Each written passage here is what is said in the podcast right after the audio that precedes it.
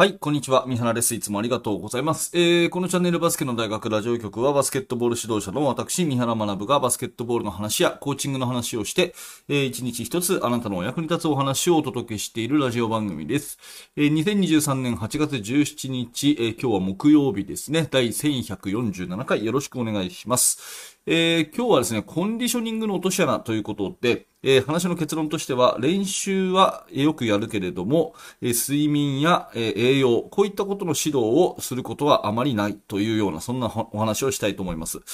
まあ、私のですね、ボトムアップ理論の恩師、畑先生は、まあ、試合の振り返りっていうのは 6, 6つの観点からするといいよという話をしてくれるんですね。えー、試合の振り返りは6つの観点。で、その6つの観点は、畑先生が言うには、まずは直接的な、えー、スキルとしてはですね、体力、技術、戦術、ね、体力、技術、戦術。まあ、これ目に見える、この3つの観点。まあ、これは振り返りのポイントであると。ただ、より大事なのは目に見えない部分で、えー、コンディショニング、えー、フェアプレー、運と。ね、コンディショニング、フェアプレー、運。まあ、この6つ、合計6つですね。えー、これそれぞれの観点から振り返ると、えー、いいですよと。まあ、試合の振り返りっていうとね、えー、技術的にどうだったとか、体力がどうだった、ね、または、え、戦術がどうだったっていうことに終始しがちだけれども、え、目に見えない、まあ、コンディショニング、フェアプレー、え、運っていうところの3つの観点もぜひ振り返った方がいいですよということを、まあ、畑先生は私に教えてくれました。で、今日はその中のコンディショニングっていうところなんですけど、私はこの6つの中で、どれが一番重要なのかと言われたら、ね、えー、コンディショニングじゃないかなっていうふうに答えるんですね。うん。えー、戦術、技術、体力よりも、そしてフェアプレー、運よりも大事なのは、コンディショニングというふうに私は思うんですね。コンディショニングこそが一番重要であるということですね。まあこれ極端な話、ね、えー、3年間練習頑張ってきてですね、えー、いよいよ明日は引退をかけたインターハイ予選と全国大会予選ということであっても、その日に、まあインフルエンザになっちゃったらもう試合出れないですよね。っていうのと同じで、やっぱりコンディショニング、体調が整っているっていうことが一番重要な部分なのかなというふうに思います。で、今日なんでこの話をしたいかっていうとですね、やっぱりこの日本代表の、えー、メンバー構成のところで、ここ最近ね、コンディショニングっていうところがすごくこう、キーワードになってるのかなというふうに思ったので、こんな話をしたんですね。えー、これはもう仕方がないことなんですけれども、怪我によるね、欠場ということで、フェニックスサンズの渡辺裕太選手が、えー、今日、予定されているフランスとのえ試合に出ないことをえ発表したと。で、19日のスロベニアの試合は、まあ、出したいけどちょっとわからないということで、えー、ヘッドコーチのトム・ホーバーさんは言ってるということですよね。で、代わりに入ったのが、えー、ジョシュ・ホーキンソン選手のコンディション不良で一時離脱していたところで、えー、急遽、チームに合流したルーク・エヴァンス選手ということですね。えー、ここちょっと複雑に聞こえたらごめんなさい。もう一回言いますね。えー、ルーク・エヴァンス選手が入りました。うん。で、ルーク・エヴァンス選手は、ジョシュ・ホーキンソン選手がコンディション不良で一時離脱してた時の緊急招集で呼ばれたんですね。で、その緊急招集で呼ばれたルーク選手が、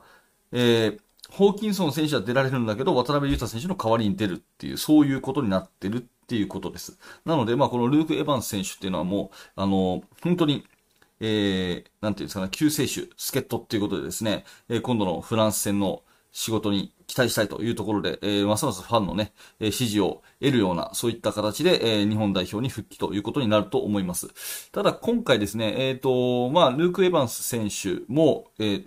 確か、どこだったかな太ももかどこかに、えー、ちょっと違和感があるということで、えー、大、あの、活動を見送りをしていたし、えー、渡辺選手は先日のアンゴラ戦の序盤でね、えー、足首を捻挫したというようなところで、これ怪我で仕方がないことなんですけども、どんなに一流の選手でもね、えー、渡辺裕太選手のようなフェニックスサンズの選手でも、捻挫一つで次の試合は、えスタッツがゼロになるということを考えると、やはりこれはコンディショニングこそ一番重要ということが、まあ、言えるいい例なのかなというふうに思います。うん。で、私たち指導者っていうのはですね、まあ、とかく練習が好きなので、練習をどうしようかな、今日の練習は何やろうかなっていうことは考えるし、練習の振り返りもするし、まあ、あのー、私自身はそんなにないですけれども、ね、えー、練習を、まあ、あの、終わるまで帰らせないとかね、えー、3時間、4時間、5時間、えー、1日中ずっと練習させるとか、まあそういうこともあったりするわけですよね。ただ、練習が好きな反面ですね、じゃあそのコンディショニングを整えるっていう意味での、えー、食事、の話だとか、睡眠の話だとか、そういったことっていうのは、あんまりしなかったりするんですよね。はい。だここが結構落とし穴っていうところで今日タイトルつけたんですけど、えー、コンディショニングが整わない限りは、す、え、べ、ての練習は無駄になるという部分があるので、えー、ここの指導ね、睡眠に関する指導とか、えー、栄養に関する指導とか、え、さらに言うとそれに関する勉強とかは非常に重要なことだと思っています。またはですね、選手にこういった話をしていくっていうのも大事ですよね。え、練習は大事だけれども、え、睡眠がなければ、え、そして、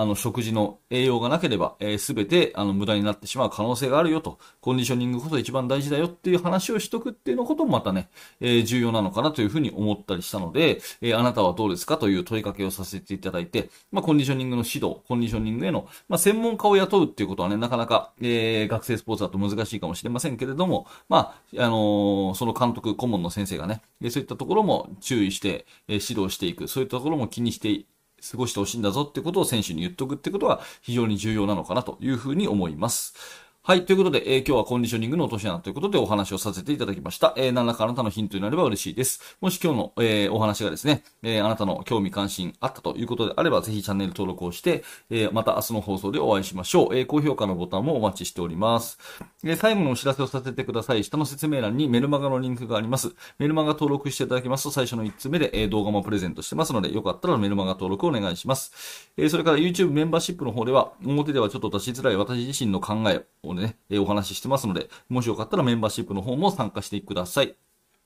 はい、最後までありがとうございました。三原学でした。それではまた。